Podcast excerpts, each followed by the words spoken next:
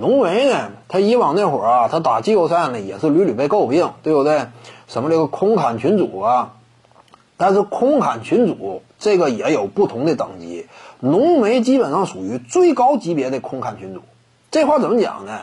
唐斯属于啊，属于末流垫底，稍微往上抬了那么一小台阶的空砍群主。这唐斯基础数据绝对过硬，几乎没有瑕疵。基础数据，常规赛阶段呢，整体的输出等级啊，以及呢远射火力啊，挺恐怖。唐斯，但是打季后赛差，一个是打季后赛的次数非常少，跟吉米巴特勒携手之后呢。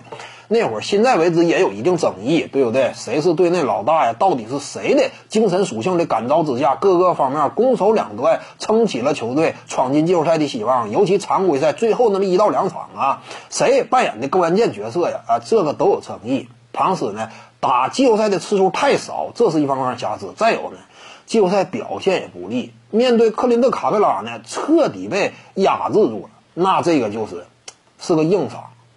所以呢，卡尔安东尼唐斯属于打过季后赛，但是表现不佳，次数太少。这种空砍群主，他比谁稍微强呢？比扎克拉文强。扎克拉文和德文布克呢？这种空砍群主啊，垫底级别的空砍群主，空有数据，一场季后赛没打过，这种是属于彻底的空砍群主，是不值钱的。唐斯呢，比这两位多少强点儿。浓眉呢，属于空砍群组当中的顶级成色，就是不光是常规赛数据漂亮，打季后赛啊，几乎每一年，球队甭管输的怎么惨，但是我个人的火力无法遭到压制，哪怕是德拉蒙德格林最佳防守球员级别，面对浓眉呢，也只能说略微的起到那么一丁点的限制效果，比其他人强点，但是你说压制浓眉啊？到了平庸的进攻层次啊，不至于。浓眉仍然高质高效，所以呢，浓眉就是空砍群主，他也属于等级极高的。大部分情况之下啊，基本属于单核率队，因为霍勒迪这样的不值一提嘛，基本也属于单核率队的。浓眉呀，他呢，呃，率领球队啊，我打过季后赛，而且还打到过第二轮。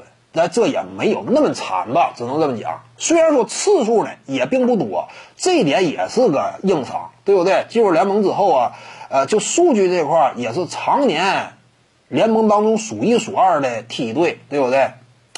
打季后赛的次数少，这是个硬伤。但是只要打季后赛，我的表现不差，而且我高光时期打过第二轮，就空砍群主角度，没有比浓眉更硬的，几乎很少。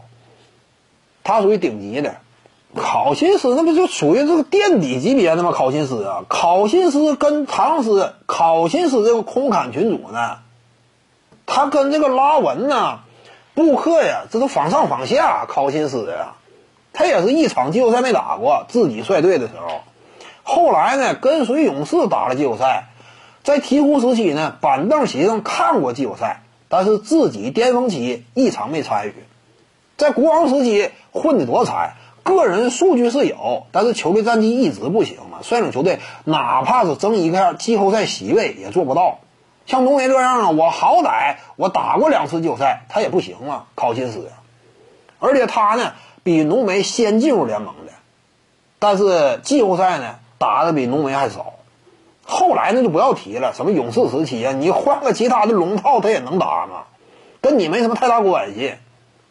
徐静宇的八堂表达课在喜马拉雅平台已经同步上线了，在专辑页面下您就可以找到它了。